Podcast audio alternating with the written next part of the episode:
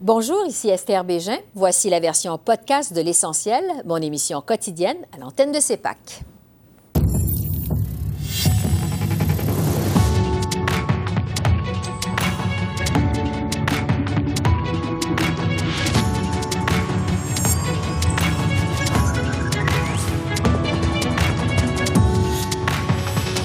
Premier ministre Trudeau persiste et signe. Pas question de jeter le blâme pour l'attaque contre un hôpital de Gaza. Des associations juives du Canada sont en furie. Notre panel d'analystes est avec nous. Et quel rôle pour le Canada dans la guerre entre Israël et le Hamas? L'ambassadeur canadien à l'ONU, Bob Ray, répond à nos questions. Bienvenue à cette édition de l'essentiel. Le premier ministre Justin Trudeau refuse toujours d'attribuer la faute relativement à la frappe d'un hôpital de Gaza qui a fait des centaines de morts selon l'ONU plus tôt cette semaine. Monsieur Trudeau affirme être en discussion avec ses alliés pour faire la lumière sur cette attaque. Pendant ce temps, sur le terrain, les Nations unies tentent de faciliter le passage de l'aide internationale dans la bande de Gaza. Les Palestiniens qui sont complètement coupés de tout depuis l'attaque du Hamas le 7 octobre dernier. Voici ce que le premier ministre Trudeau avait à dire aujourd'hui sur la frappe de l'hôpital de Gaza. L'explosion dans l'hôpital était ahurissante et nous travaillons avec nos alliés pour déterminer exactement ce qui s'est passé. Mais la perte de vie de civils innocents est totalement inacceptable. C'est pour ça que nous travaillons à un niveau diplomatique avec tous nos alliés et tout le monde dans la région pour essayer de protéger la vie civile, d'essayer de protéger les gens qui sont les innocents dans Gaza. Euh, j'ai parlé euh, au, euh, au, premier ministre de l'Israël, au président Abbas de, l'autorité palestinienne. J'ai parlé au roi de la Jordanie, au prince Salman, Mohamed Ben Salman de, de l'Arabie saoudite, au président Al-Sisi d'Égypte. on est en train de travailler avec tous les partenaires de la région pour essayer de protéger la vie civile et mettre fin à ces, à ces tensions. J'analyse la réponse du Canada à ce conflit avec notre panel d'analystes. Marc-André Leclerc, Marie Monpetit, Gilles Duceppe et Farouk Karim. Bonsoir à vous quatre. Bonsoir. Bonsoir. Bon, on le voit, le premier ministre Trudeau se fait beaucoup plus prudent. Il veut pas jeter le blâme, du moins pas pour le moment, euh, pour la frappe meurtrière sur un hôpital de Gaza plus tôt cette semaine. Euh, il y a plusieurs associations juives au Canada qui sont en furie. Ils lui demandent de clarifier ses propos. Euh, Marc-André, d'abord, qu'est-ce que vous avez pensé de la réponse de M. Trudeau jusqu'à maintenant? Ben, je pense, Esther, pour M. Trudeau, c'est une semaine qui est encore une fois difficile. On a vu mardi, il est sorti rapidement. Euh, même s'il n'a pas nommé Israël dans son dans les informations qu'on avait à ce moment-là, également, avec la teneur de ses propos, on sentait que c'était une critique là, envers Israël à ce moment-là. Jeudi, ben là, M. Trudeau veut pas euh, se mouiller. Euh, je comprends là, que certaines associations de comités juifs canadiennes se posent des questions actuellement. Euh, Monsieur Trudeau n'a pas de position claire, on dirait, sur le conflit actuellement. Il sent des tensions à l'intérieur de son caucus, euh, mais clairement, Monsieur Trudeau là, va devoir préciser là, sa pensée rapidement. Marie, qu'est-ce que vous en pensez de la gestion de Monsieur Trudeau de ce dossier? Ben c'est ça, on sent qu'il veut euh, minimiser puis éviter des déchirements tant à l'intérieur de son propre caucus, mais aussi euh, dans l'électorat en fonction d'une future campagne électorale. Mais c'est quand même un peu faible comme façon de gérer euh, notre politique internationale euh, si c'est euh, d'éviter parce que tu sais je le paraphrase, mais ce qu'il a dit cette semaine essentiellement hier, c'est on va on doit éviter de faut être prudent en fait avant de montrer du doigt ou d'accuser alors qu'il était sorti très rapidement dans, les jours précédents. Mais euh, il faut éviter, dans le fond, c'est ça, de, de, de, blâmer tout de suite pour éviter de, faire de la peine euh, à certaines personnes. Tu je veux dire, c'est un peu faible comme façon de gérer notre politique internationale. Oui. Ouais. Euh, sur le rôle du Canada dans ce conflit-là, le Canada, on l'a vu, demande la libération des otages. On a envoyé 10 millions en aide humanitaire. Gilles Duceppe, est-ce que le Canada devrait faire pression pour obtenir un cessez-le-feu, comme le demande le NPD d'ailleurs.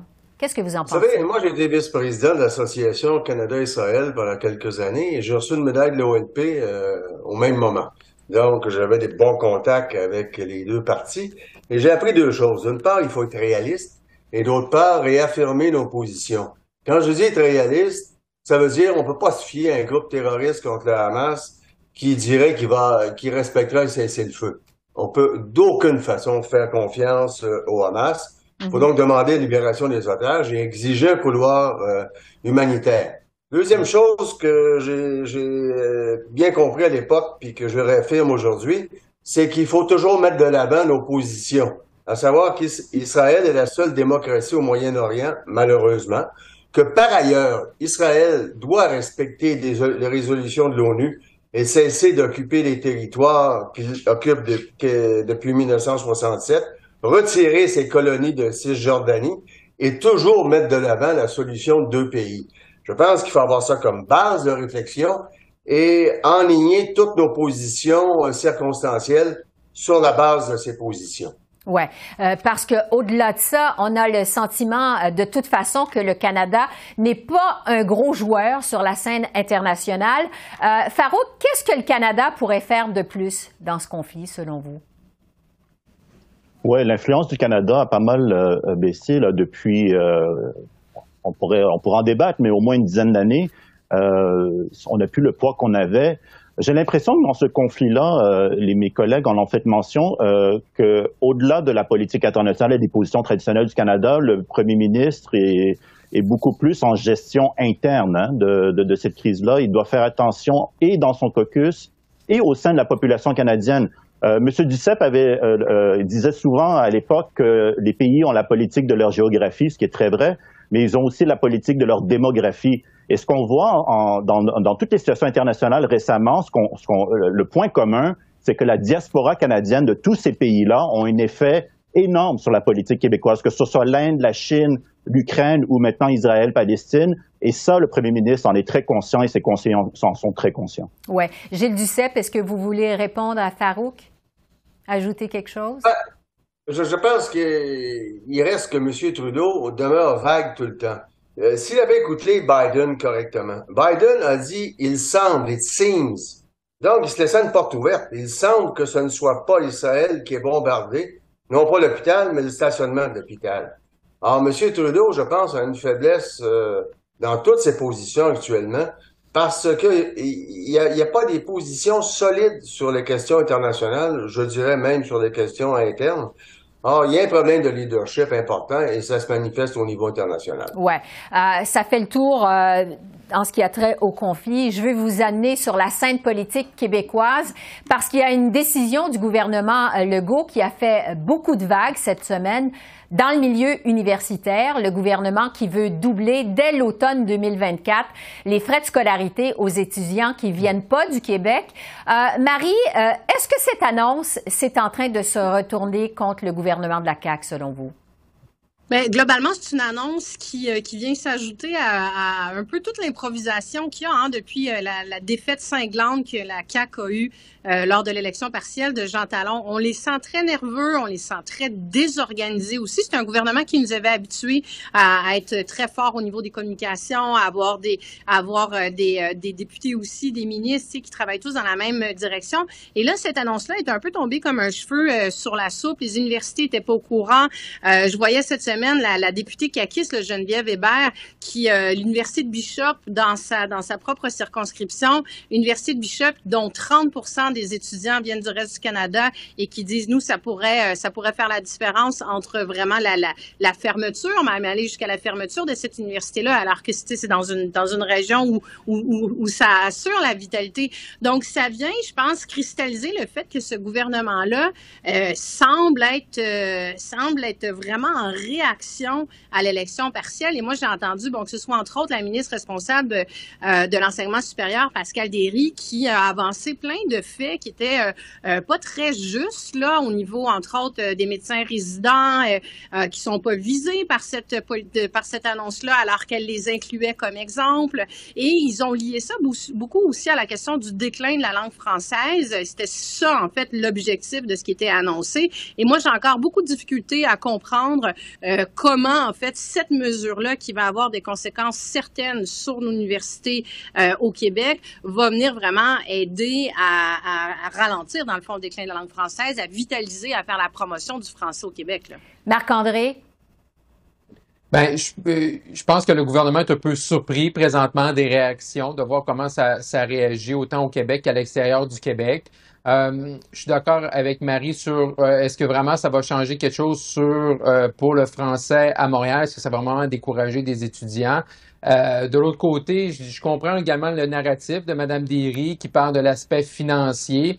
Peut-être que là, oui, il y avait peut-être un questionnement à se faire, mais c'est sûr que faut pas que tu sois surpris comme gouvernement, surtout quand ça provient de la CAQ, une fois que tu annonces ça, qu'il y ait une réaction de la communauté anglophone, autant euh, du côté mm-hmm. de la province de Québec, ici au Québec, que dans l'ensemble du pays. Donc là, on voit qu'on essaie là, un peu là, de, de, avec Bishop, hein, essayer de, de, de, réparer un peu ce qu'on a mis de l'avant la semaine dernière, mais euh, ça aurait dû être peut-être un petit peu plus euh, réfléchi avant de l'annoncer. Oui. Euh, Gilles Duceppe, est-ce que vous pensez que c'était une bonne idée? Parce que plusieurs observateurs ont parlé cette semaine d'improvisation pour répondre à la montée du PQ dans les sondages? Qu'est-ce que vous Je en pense qu'il aurait mieux fallu convoquer une commission parlementaire, inviter les universités, le Conseil supérieur d'éducation, et voir l'ensemble de la question. Mais il faut se rappeler que René Lévesque avait offert aux neuf provinces canadiennes la réciprocité quant aux services et aux droits offerts aux Acadiens et aux Franco-Canadiens, que ce soit de même niveau qu'aux Anglo-Québécois, qui ont de bien meilleurs services et droits que les Franco-Canadiens et Acadiens. C'était refusé unanimement. Il y a réciprocité au niveau des universités avec la Belgique et la France. Ça, on le voit actuellement. Alors maintenant, si on regardait le, le financement des universités anglophones est bien supérieur à ce qu'elles représentent et les universités euh, francophones inférieures à ce que les francophones représentent. Mais s'il y avait une telle commission, on pourrait trouver peut-être des, nouvelles solutions. Exemple, les places en médecine sont limitées dans les universités au Québec, euh, anglaises ou, françaises. Est-ce qu'on ne devrait pas dire à ceux qui viennent du Canada, vous paierez le même prix que dans les universités francophones, à condition d'accepter de pratiquer la médecine pour un certain nombre d'années au Québec, donc d'apprendre le français parce qu'il faut parler français pour obtenir son droit de pratiquer au Québec. Et ceux qui veulent pas ça, ben, le prix augmente. Je pense qu'on pourrait trouver de telles solutions qui seraient équitables. Mais quand j'entends le National Post et compagnie faire la comparaison entre le traitement réservé aux Anglo-Québécois, ils devraient regarder le traitement réservé aux Franco-Canadiens aux Acadiens je pense qu'ils apprendraient peut-être quelque chose à moins de se boucher les yeux, les oreilles et la bouche. Oui. Euh, Farouk, euh, est-ce que vous pensez que c'est un mauvais calcul de la CAC? Je crois que sur le fond des choses, il y a quelque chose à, travailler là-dessus, euh, clairement sur, sur l'iniquité. Je crois que la manière que ça a été sorti, ça reflète beaucoup plus sur l'improvisation de la CAQ et sur, sur là-dessus qui, qui, qui, je crois, vont perdre des points. Mais sur le fond des choses, écoutez, euh, ceux qui sont pas contents, ce sont les universités anglophones, ce sont euh, la, euh, la, mairesse de Montréal, puis les médias du reste du Canada. Trois groupes, jusqu'aux dernières nouvelles, qui sont pas dans les électeurs cibles de la CAQ. Fait que politiquement, euh, d'après moi, ça fera pas grand-chose pour la CAQ.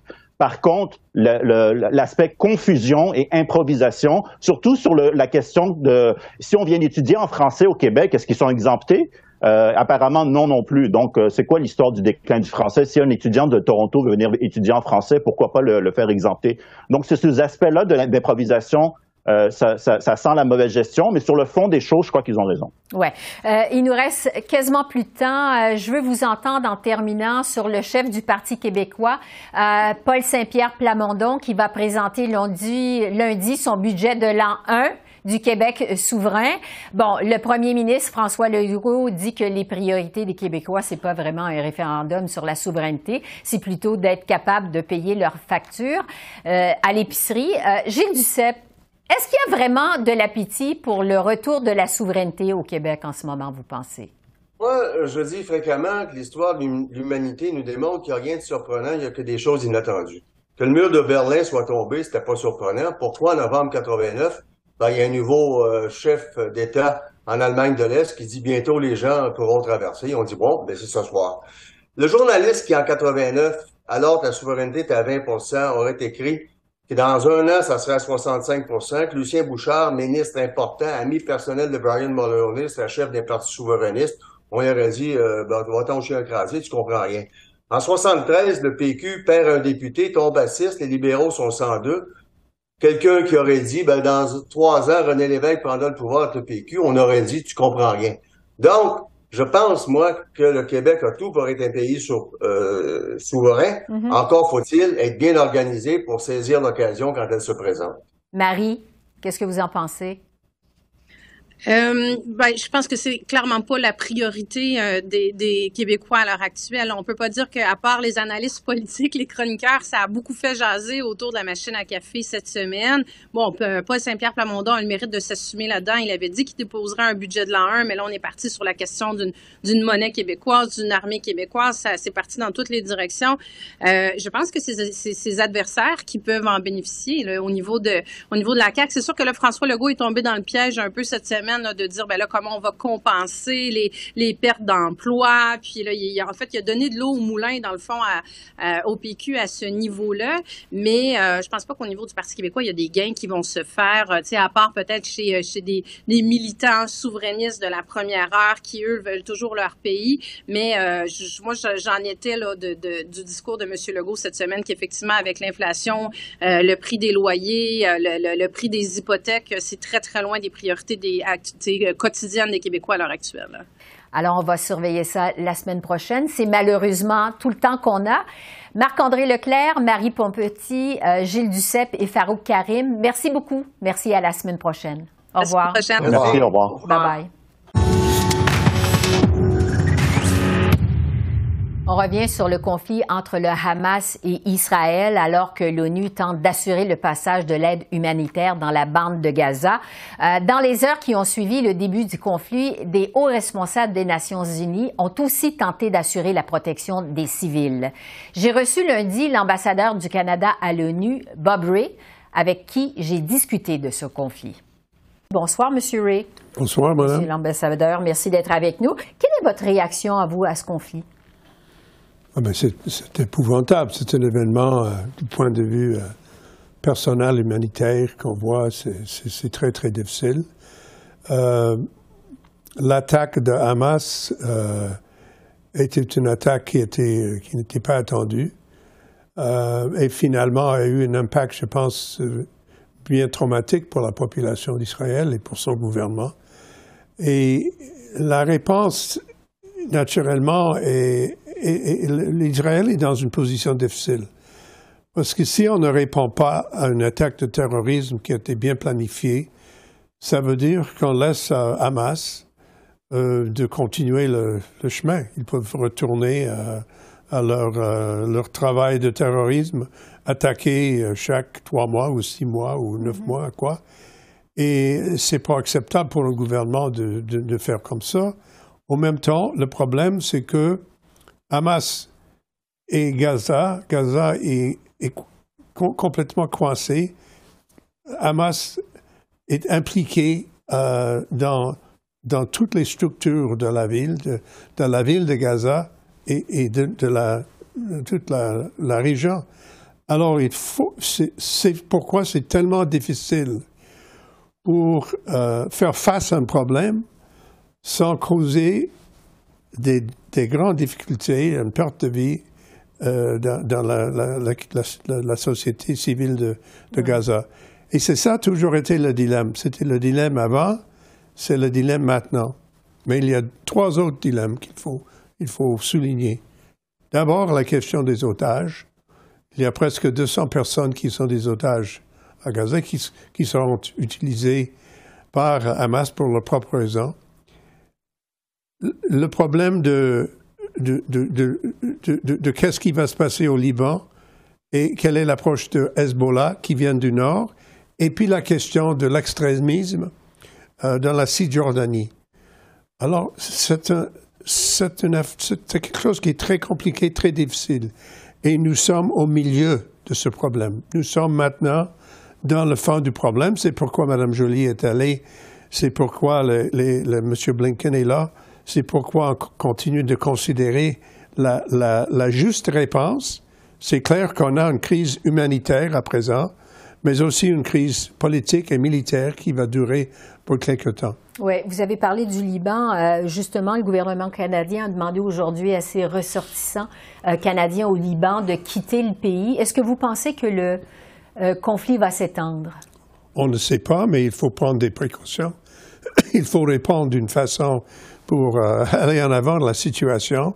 Nous savons très bien que Hezbollah, qui est lié à, l'Iran, comme Hamas, ils, ils vont continuer de faire des attaques, mais si c'est la grande attaque ou si ce sont des, un effort militaire même plus important, on ne sait pas, parce qu'il y aura une réponse d'Israël très, très fort.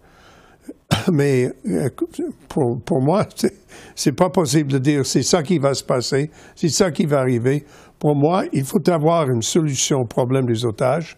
Il faut avoir une, solution à, la question humanitaire aussi rapidement possible. Et il faut reconnaître que la guerre sera une guerre très, très difficile. Euh, sur le rôle du Canada, justement, dans ce conflit, on a entendu M. Trudeau euh, réclamer la libération de tous les otages. Euh, on a offert 10 millions de dollars. Est-ce que le Canada a vraiment du poids dans ce conflit? Peut-être il faut penser à une autre question un peu, un peu plus, c'est-à-dire comment est-ce que le Canada va aider, va contribuer? Mm-hmm. Et c'est ce que nous sommes en train de faire. D'abord, nous avons une obligation à nos, à nos concitoyens qui sont dans la région et on doit faire ce que nous pouvons faire pour les protéger. Deuxième point, nous sommes un contributeur humanitaire important à UNRWA, qui est l'Agence pour l'éducation en Gaza, euh, aux affaires humanitaires par euh, euh, le programme de la nourriture internationale, le global, à UNICEF, à, toutes les agences de, l'ONU. Nous sommes un des plus huit, une sept ou huitième donateurs à, ces situations. Eh bien, oui, nous avons du poids. Est-ce que nous pouvons contribuer à, la, situation de la façon militaire? Non, probablement pas. Mm. Mais effectivement, nous avons une certaine influence.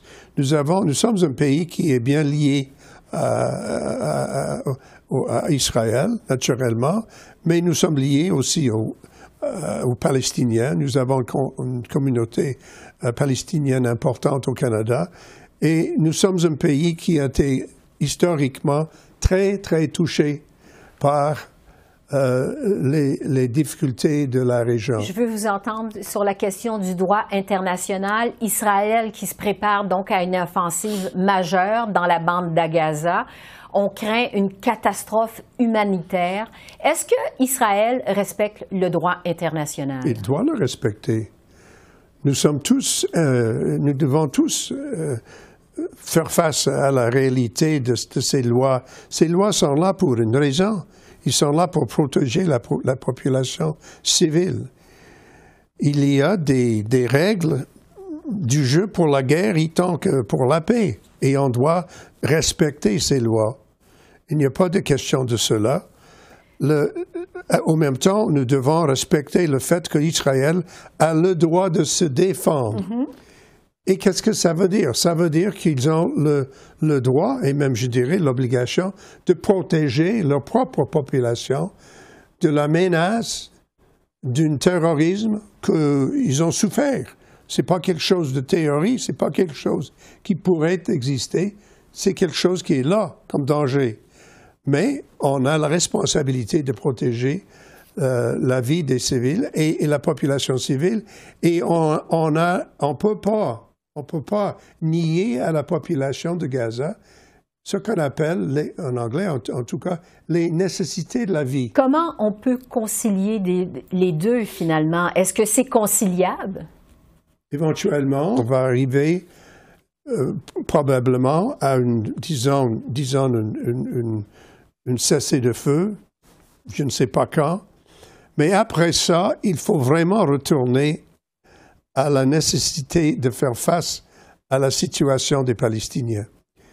Les Palestiniens, comme le Canada pense, nous avons dit plusieurs fois, euh, nous pensons que les Palestiniens devraient avoir un État un État qui s'attache à leur population, un État qui est souverain, mais qui a la responsabilité de vivre à côté avec Israël en paix et avec sécurité. Euh, on a essayé des ententes depuis bien des années, depuis les, pactes de Camp David, euh, le, voyage euh, du président d'Égypte qui, a fait son grand discours au Knesset. On a beaucoup de moments, les accords d'Oslo, qui ont été euh, négociés avec le gouvernement de la Norvège. Voilà des exemples où on a trouvé un moment pour la paix, un moment pour la réconciliation.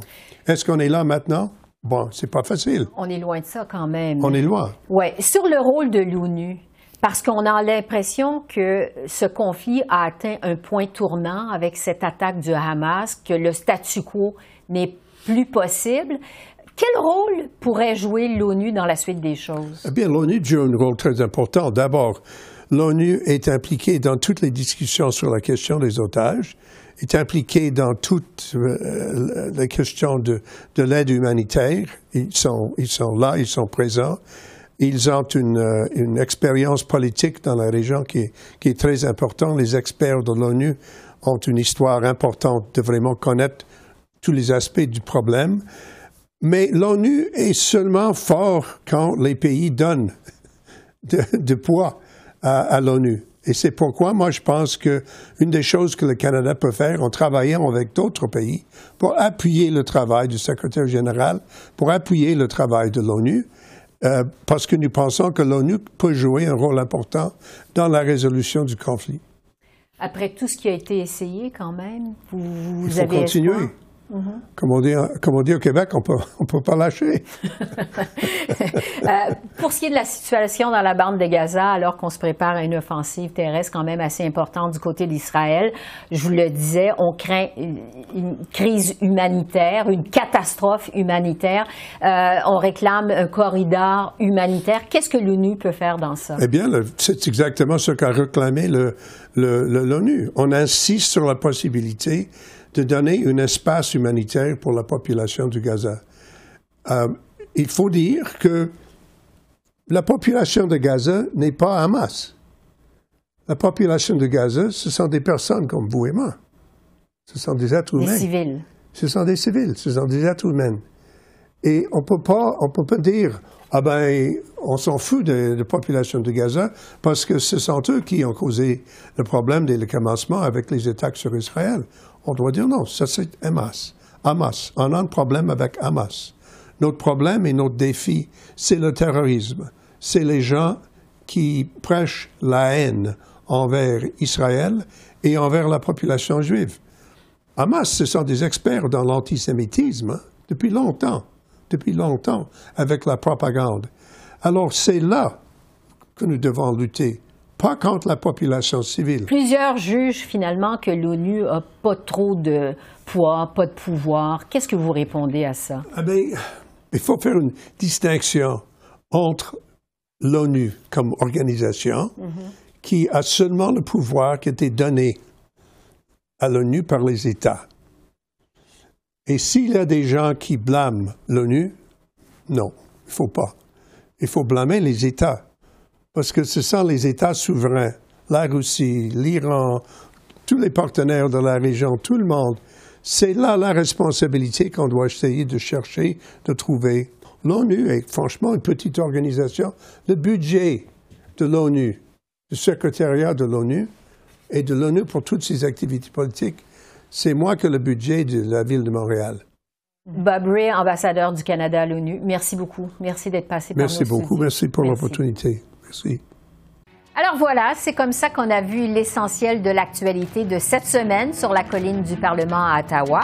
Esther Bégin qui vous remercie d'être à l'antenne de CEPAC, la chaîne d'affaires publiques par câble. Je vous souhaite un excellent week-end et je vous dis à lundi. Au revoir.